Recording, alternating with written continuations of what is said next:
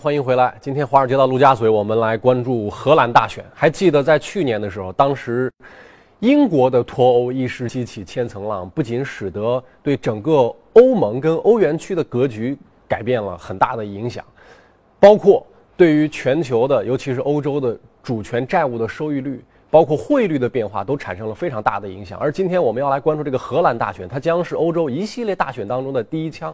大家会担心说，这会不会是第一块多米诺骨牌呢？那么今天这个内容呢，将会是我们华尔街陆家嘴板块关注的全程焦点。呃，将在今天，呃，也就是荷兰当地时间的七点三十分进行，北京时间今天下午两点三十正式开始，在当地时间晚上九点，就是北京时间的明天凌晨四点。啊，这个正式结束。那今天我们演播室里也请到了上海国际问题研究院的欧洲研究中心研究员叶江先生。叶先生，你好。你好。一会儿的时间呢，我们也邀请您跟我们来共同关注这个话题。啊，那我们先来看一下这个一些最新方面的消息。在2017年被称为欧洲的超级大选年，在这一年里面，荷兰、法国、德国、意大利、捷克、保加利亚一系列的欧洲国家将举行选举。那么在今天呢，荷兰的议会二院，也就是下院。将会选举正式拉开大幕。首先呢，我们来看一下前方记者薛娇稍早之前从荷兰发回的报道。我现在是在荷兰的政治中心海牙。周三早上七点钟，投票大选将正式拉开帷幕。我们可以看到，虽然投票日期已经临近，但海牙并没有表现出十分浓厚的政治氛围。值得注意的是，此前备受关注的极右翼自由党领导人威尔德斯，虽然在前期异军突起，而近期的支持率却有所下滑。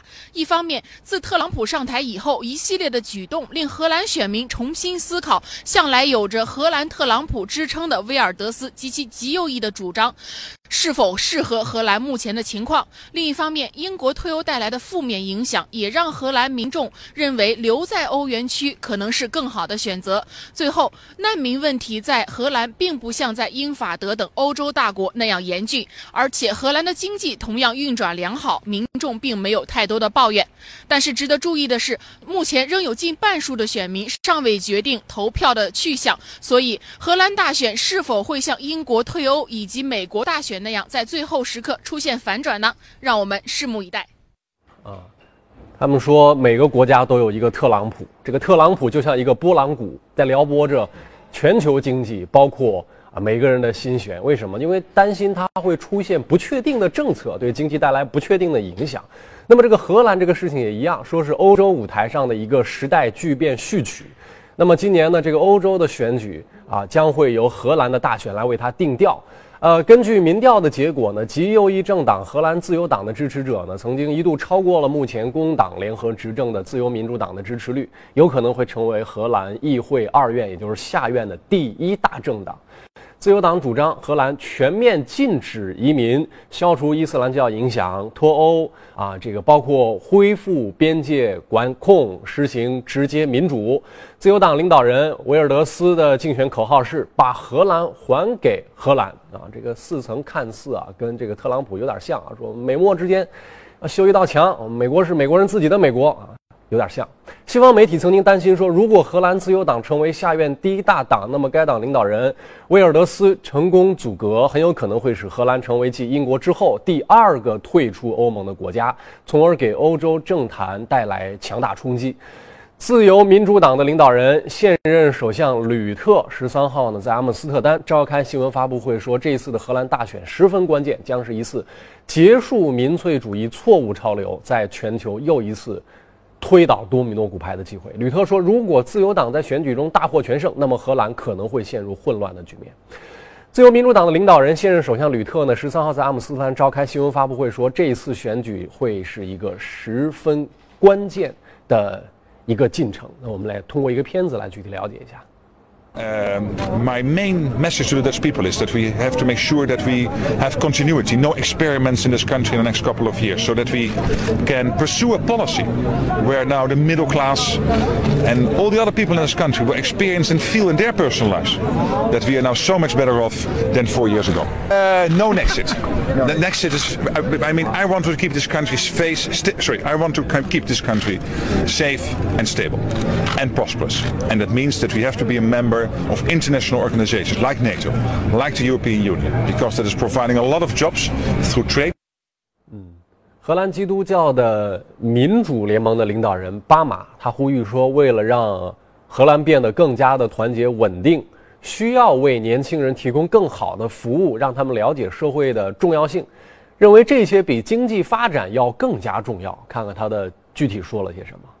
The core issue, I think, is one of identity. Uh, feeling lost in a society that is moving forward to a future that is unknown. Uh, in a globalized world, people want security, people want their identity. It's very much about moral issues rather than economic issues. To make it concrete, we want to introduce a social service, community service for all youngsters in the Netherlands so that you learn when you're growing up that not only what's in for you is the basis for society, but also what you give back to society. 二零一七年荷兰议会的选举，这一场本属于荷兰内政的换届选举呢，因为民粹主义风潮在欧洲的兴起而备受关注。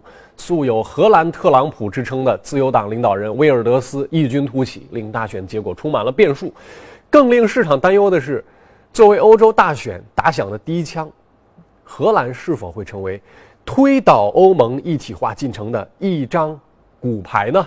那么，下面第一财经记者从海牙发回了一个报道，我们看一下。一直以来，荷兰的多党制令每次大选如同混战，但是最终结果往往是几个传统大党获胜。但今年极右翼自由党支持率的大幅攀升，令市场预计荷兰或将经历历史上最为混乱的阻隔过程。民调预测，在选民投票更加分散的情况下，自由党成为第一大党的几率有所增加，而荷兰三大老牌政党所占议席比例预计将跌至历史低位。然而，即使自由党通过此次大选晋升为第一党，这也并不意味着其能成为执政党，因为从目前情况来看，没有任何党派愿意与自由党联合执政。I'm incredibly excited. Yes, it'll be a very close race between. But there are four big parties right now, and it can go either way. Well, my expectation is that we don't get a left wing uh, government, uh, that it's more to the right. And um, I don't think we are going to have a Geert Wilders government. If he, if he becomes the biggest, the impression on the country will be very negative. But as it stands, I think the outcome can only be positive as he will not have a chance to rule uh, this country. They should be more focused on the big issues. They're not focused on. They're focusing on small things, but the big issues like like immigration. Uh, medical uh, insurance and that sort of thing. We live in a uh, in a country with a very big um, population of, of older people, and I think now is the time to look at the younger people, to look at the future, and to consider uh, the environment and jobs for young people. 随着大选的临近， 平静的海牙因来自世界各地的媒体而变得热闹起来，这都要归功于有着“荷兰特朗普”之称的威尔德斯。The international media are really interested in the situation with Geert Wilders, but Geert Wilders is only 20% of the votes mm-hmm. in the polls. Mm-hmm. Uh, that means 80% percent mm-hmm. is not voting for Geert Wilders. Uh, so the, the, the whole hype around Geert Wilders as a trendsetter in European in the, the EU and in European integration is, is, is, is not quite how it should be presented. 第一财经记者薛娇阿卓发自海牙。这次的荷兰议会选举呢，二十八个政党争夺议会二院的一百五十个席位，所以这个跟之前大家关注的美国大选它有很大的不同。那么根据民调预测呢，极右翼自由党可能赢得百分之十五以上的选票，成为第二甚至第一大党。那跟往年相比呢，这回荷兰的大选受到了前所未有的关注，甚至被认为是近期的一个风向标。我们也特别邀请到了叶江先生，叶先生，我们先跟大家说说这个事情的关注点啊，就是大概可能有两种人关注这个，吃瓜群众们可能在看。还有一些呢，可能是手里面有投资的头寸，甚至有海外资产的一些稍微专业一些的投资人在看。你觉得我们为什么要关注这个事情？对于这两种人来说，呃，一个当然它好看了，热闹，就是非常热闹。嗯，那么所以吃瓜群众要看。嗯，而且呢，它因为是今年欧洲一系列大选的第一次，嗯，就第一个大选。那么这个第一个大选是是不是再会飞出那个黑天鹅？大家也想看一看。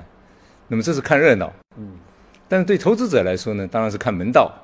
为什么要看这个门道呢？这个门道就在于，如果说刚刚一直提起的那个极右翼的民粹主义政党自由党，对荷兰特朗普，如果他上台的话，因为他明确的说，就是我上台我就要推动就是英像英国脱欧一样的，荷兰要脱欧。那么对荷兰脱欧来说是非常敏感的事情，因为荷兰是欧洲一体化的发起国，最早的六国之一，非常重要。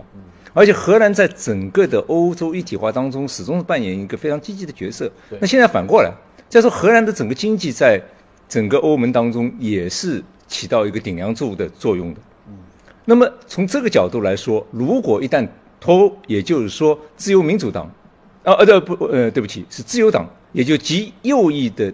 这个特朗特朗普上台，那么啊，这就意味着要要脱欧，要脱欧来说，你投资欧盟就成成问题了。对，很清楚，欧元的这个欧元欧元的这个欧元都要都都要解体了。是，那你现在手中拥 拥有的欧元还能值多少钱呢？所以这个也就是引起了那些投资者们的关注。哦，所所以从这两个方面来说，大家都对这一场选举，可以说全球对这一场选举都非常的关注，还真是意义重大。那是不是极端情况之下？那个欧元有可能会成为废纸一张。我们说的这个极端情况，如果就是欧元区不玩了，那这个东西，那么从这个意义上来说呢，当然呃不能说是废纸一张，它它的价值会极大价值肯定，因为你看英国脱欧，英镑贬值，对对吧？尽管好像并没有像想象当中贬的那么厉害，但是肯定是贬了百百分之呃十几，对吧？英镑对欧元也贬了。那么如果一旦嗯这个荷兰也出现了脱欧，那么欧欧元的这个事就非常大，所以大家都非常关心这个问题。对对对，非常感谢叶江先生啊，这个带来一个提纲挈领的一个一个解读说法。就我们对于荷兰的了解，可能大家会觉得，哎，足球踢得很漂亮，全攻全守啊。再比如说花特别漂亮，郁金香的国度。但是其实荷兰真正对于欧洲经济的意义是非凡的，甚至对全球都非常重要，因为股票是荷兰人发明的。再比如说，自由市场经济的原型其实来自于荷兰的花卉交易市场，大家就是在这样一个自由的市场当中喊价。最早是买花，它作为一个基石奠定了自由市场经济。所以，荷兰其实是现代经济的很多奠基者之一。如果他都在这个事情上不玩了，那就像刚才叶先生说的，这个事情就闹大了。那下面我们来了解一下这个荷兰议会选举的一个背景，以及它对欧洲的一些重要的影响。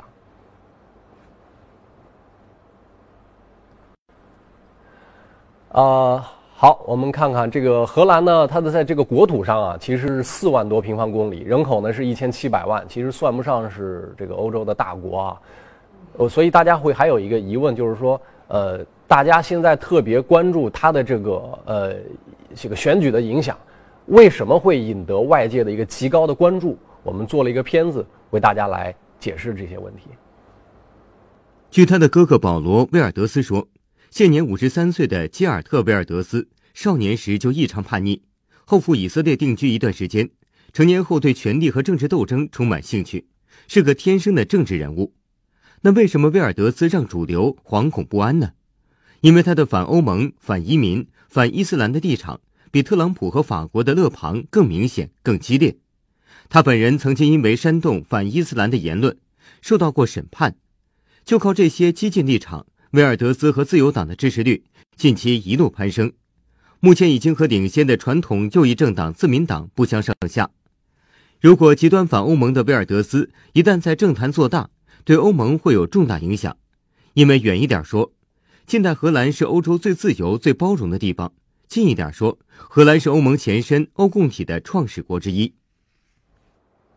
就是说，每个国家都有一个特朗普。我们下面也给威尔德斯做一个威尔德斯列传哈。说到特朗普，其实很多大家之前都知道他吧？其实这个他是一个呃地产大亨，但是他又是一个媒体大 V。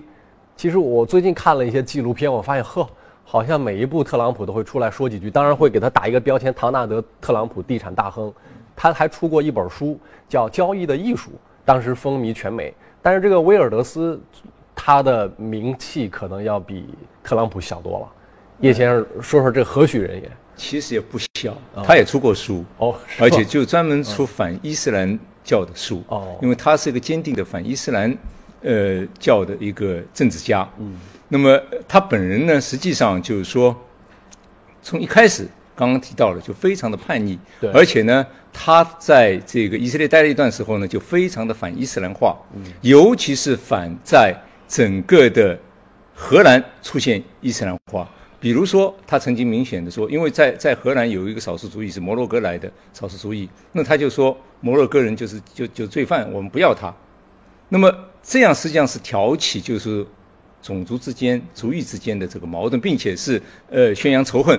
因此，荷兰的法庭是判他是有罪的，尽管没有罚他。嗯。那么还有一点呢，就是说他对整个的这个欧盟是持以非常否定的这个态度。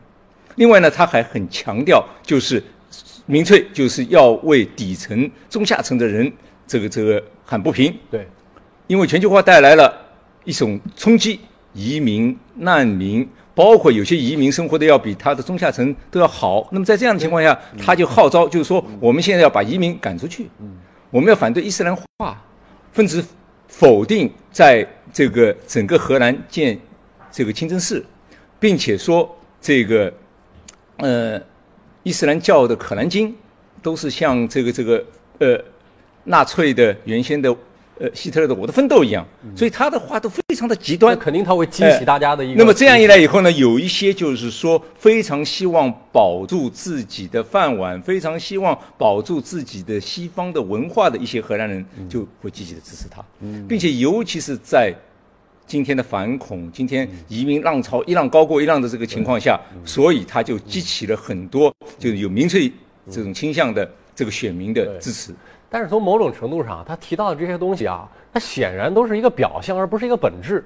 我前两天看了一篇文章，就在深刻的讨论，就是说，包括像法国这样的国家，它本来应该是一个欧洲的思想的摇篮，它的经济跟创新都是不错的。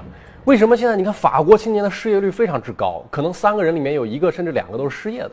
为什么经济不行了呢？那大家可能通俗的一个看法就是说，哎呀，这个法国人不爱工作，一个一个一个礼拜人家上四十个小时班，你们就上十来个小时，那你们这个经济肯定不行嘛。然后于是他就会愿意用什么懒散这样的字眼来形容。但是后来我从另一个角度发现，其实不是这样的，很多事情从经济上能找到答案，是它跟它激励机制是有关的。这个法国的这个纳税啊。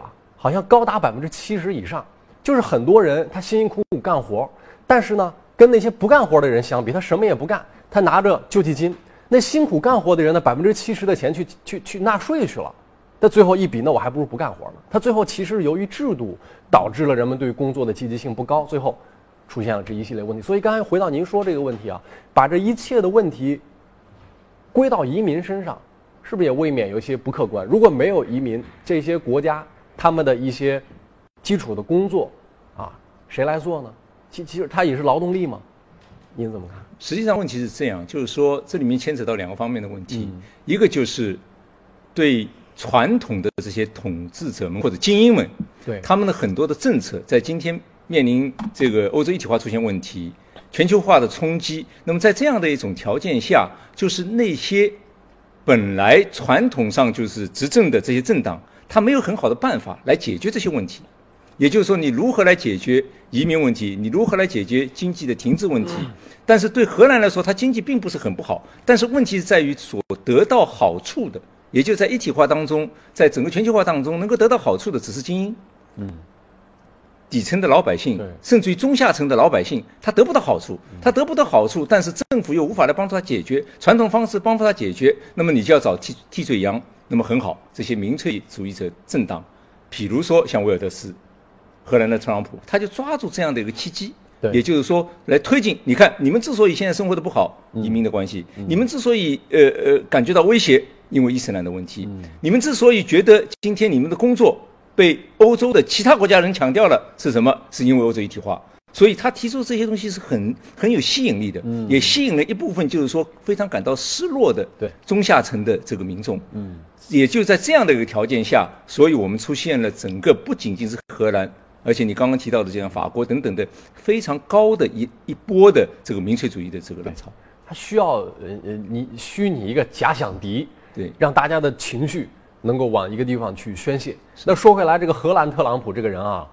他的这回的胜率可能会有多大？其实这个胜率还不是很高的，因为他他的支持率，呃，就我个人的一个一个观察，好像没有超过过百分之二十，嗯，最多就百分之二十的左右，但现在又又往下跌了，就只有百分之十五到二十之间，因此他可能他现在是他的领导的这个这个自由党现在是议会当中第三大党，可能这次会上升，会上升到第二大党。但做第二第一大党的可能性也很小，嗯，这是一。二，即便他成为第一大党，但是它绝对不会超过，也就是一百五十个议席当中的呃一半，也就七十五到七十六个议席，这是绝对不可能。在荷兰的历史上很少有这样的这个情况。嗯，那么在这样的情况下呢，由于他这个党太极端，对，所以没有一个其他的政党说，如果你成为第一大党，我会配合你，我们一起组阁。嗯，因此也就是说，他即便成为第一大党的这个这个领袖，他也很难出面来出任首相来号召组阁。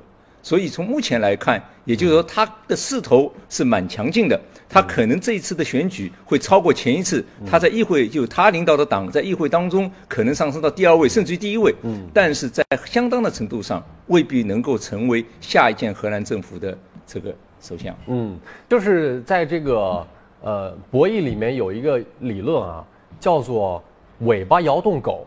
而不是狗摇动尾巴，什么意思呢？大家会注意到，在那个电影院或者音乐厅啊，你发现那个当大家拍手鼓掌的时候啊，那都不是全场鼓掌，一般都是由那个角落里边边缘缘的那么两三个人鼓掌，哎，然后大家开始都跟着他们的掌声一起来鼓掌，这就叫尾巴摇动狗，就是最后其实你发现它其实是那个墙头草，最后左右了根本性的大事跟选举，包括特朗普。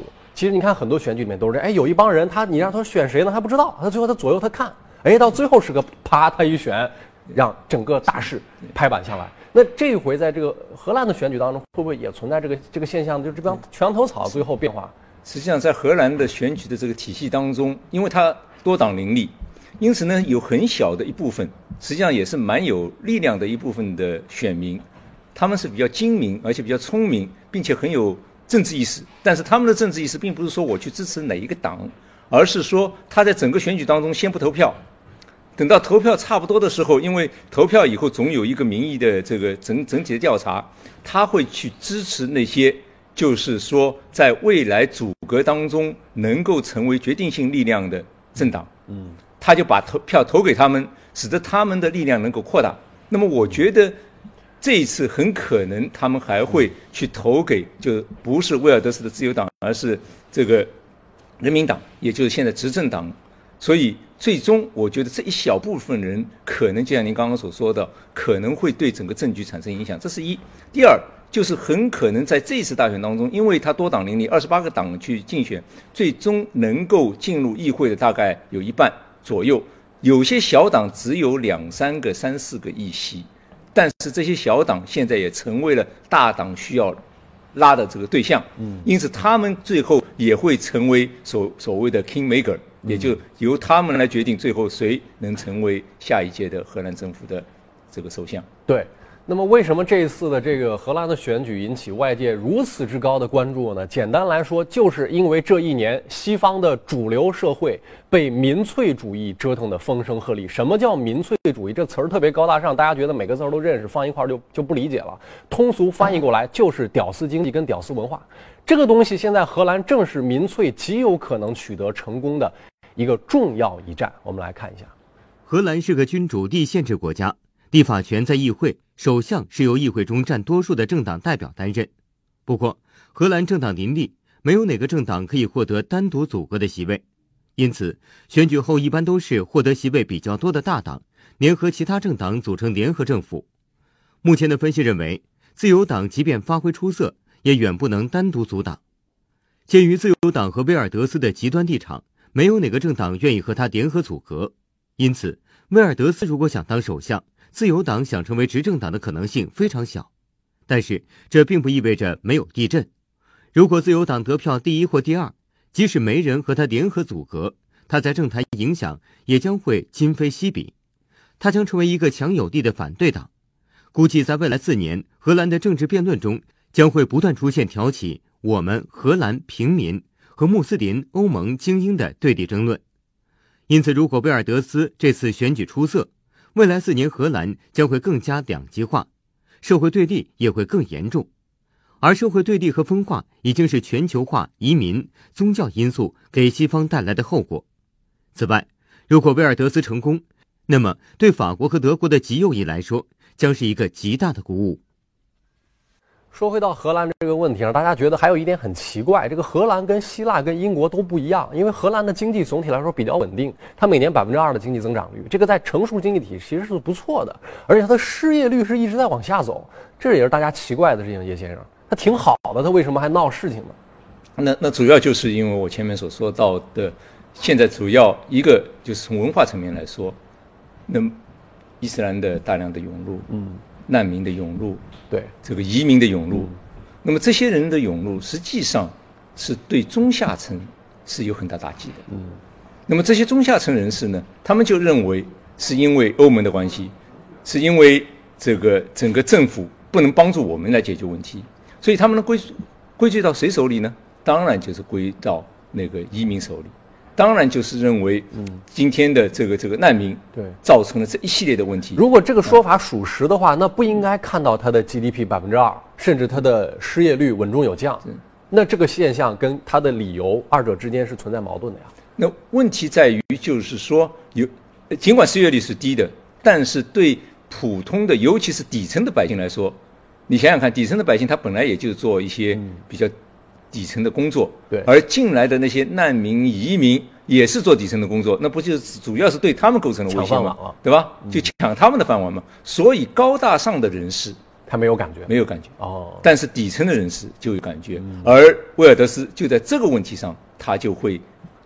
号召你们今天要解决自己的问题，要是回南回到呃荷兰回到荷兰，那么最好的方法选我，因为我会把他们赶出去。对，就跟那个美国的口号，你看多像，让美国重返伟大，重新伟大，多像，让荷兰回到荷兰。所所以这个很有号召力啊。是，哎，但是好在就是荷兰总体来说，就我前面说了，它的支持率不会超过百分之二十，嗯，而且它政党非常之多，并且。总体的主流还是对这样极端的这种民粹主义是持一个反对态度。不过现在黑天鹅乱飞的年代，什么事说不出来。你看 美国大选，美国所有的主流媒体，什么 CNN 啊，什么这种，全最后全猜错。是的，是的。说到这个事情，荷兰的事情对接下来法国和德国会有什么影响？包括选举上。那我觉得就是说，他首先对法国，因为法国接下来四月份就要开始选举了。就是如果说，也就是我们说真的飞出了黑天鹅，那么接下来对法国来说。法国那个更大的黑天鹅也会飞出来了。那么反过来，如果说威尔德斯，也就是这个自由党，他他无法就是最终这个阻隔，嗯，那么这个对法国来说，也就是说会帮助反那个民粹的这其他的传统的政党是有利的。所以这也就是为什么大家现在都看着就是荷兰的这一场大选。荷兰这一场大选从一定的程度上来说，也是具有风向标的这个意义。对。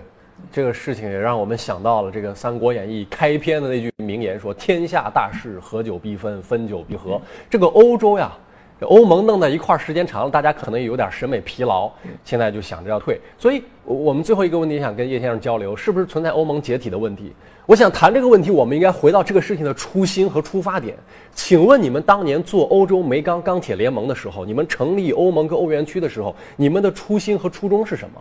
然后现在几十年过去了之后，回过头来看看那个原点，还能不能对得上？我想这会不会是回答这个问题的一个一个思考的角度？叶先生，其实，呃，当初就是说从煤钢联营开始，呃呃，这个原子能联营开始，这个关键的问题是为了解决一个怎么样使得欧洲再一次避免战争，嗯，这是一；第二就是当时为了对付冷战当中对付苏联的扩展。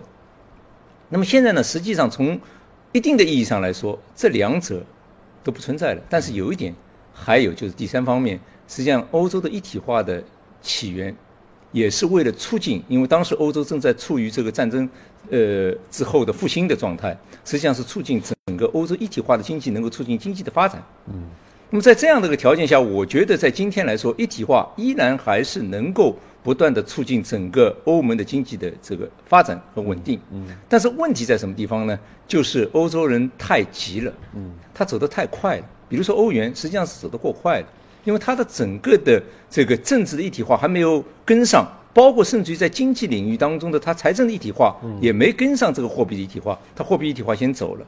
嗯，那么所以现在目前来说，我认为就是说欧盟不会因为英国的退欧而解体，但是欧洲的一体化，它会重新回到原先就是要逐步逐步的向前走，或者说我们在一定的程度上说是向前走了太快，现在要拉回来。嗯，甚至于现在还在讨论，就是多数的欧洲，也就是说比较核心的那些西欧的国家，它可以继续进一步的来推进深化的一体化，而其他的比较边缘的那些东欧的、南欧这些国家，可以稍微速度慢一点。嗯。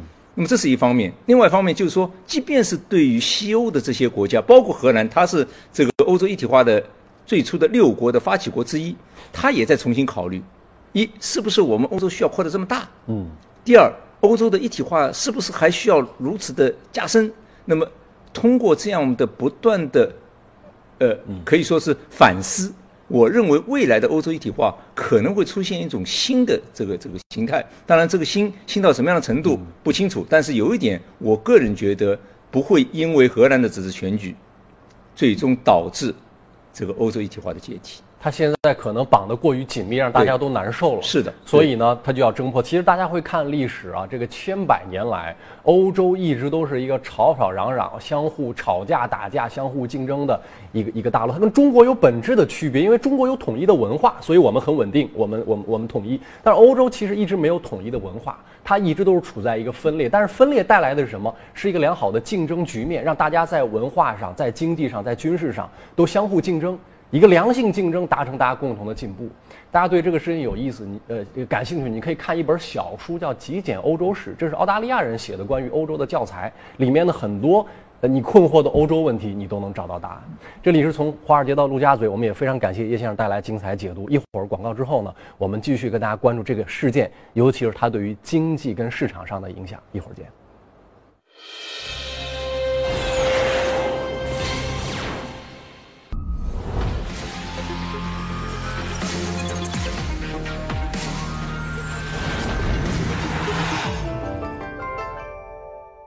节目由上海你我贷互联网金融信息服务有限公司冠名播出。越懂得欣赏，越被人们欣赏；越懂得放下，越收获的更多。从仰视到平视，从精彩到多彩，商业大有可观，商业大有可观，生活小亦精彩。敬请关注每周日晚八点，第一财经我的川上人生。本节目由上海你我贷互联网金融信息服务有限公司冠名播出。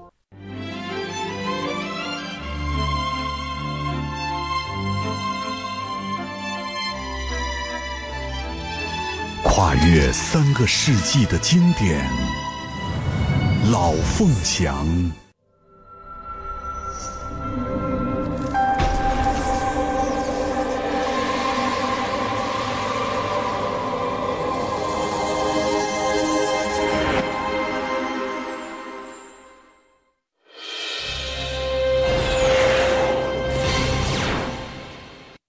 好，那么对于这次的荷兰议会选举呢，华尔街最关注哪些内容？机构有哪些声音与观点？我们下面来听一听，呃，美国记者葛维尔从纽交所发回的报道。葛维尔，你好。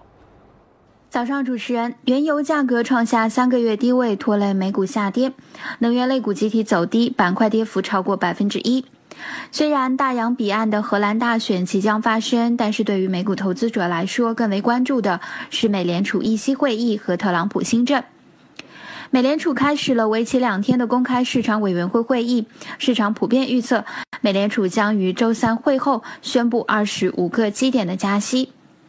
另一方面，美国国会预算办公室的一份报告显示，新的医疗保险法案一旦付诸实施的话，将有超过一千四百万人从明年开始丧失医疗保险，到二零二六年，这一数字将会扩大到两千四百万。虽然医保法案本身对于美股整体走势的影响并不是非常的巨大，但是却为特朗普新政的推行带来了更多的不确定性。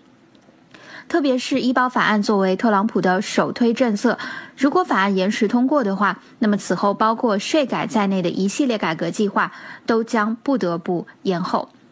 而自特朗普当选以来呢，金融板块涨幅已经是达到了约百分之二十三，这很大程度上就是源于投资者寄希望于特朗普的减税、去监管和基建开支等的承诺。另一方面，诺贝尔经济学奖得主罗伯特·席勒就认为，目前市场的情绪令他联想到互联网泡沫和次贷危机时期，去年年底，法信银行的一份数据也显示，自特朗普当选以来，反映市场波动的 VIX 恐慌指数大幅下跌，同时政策不确定性却陡然上升，两者之间呢，显然出现了背离。美银美林的首席经济学家 Ethan Harris 则将之归咎于此前市场的悲观情绪都没有付诸实现。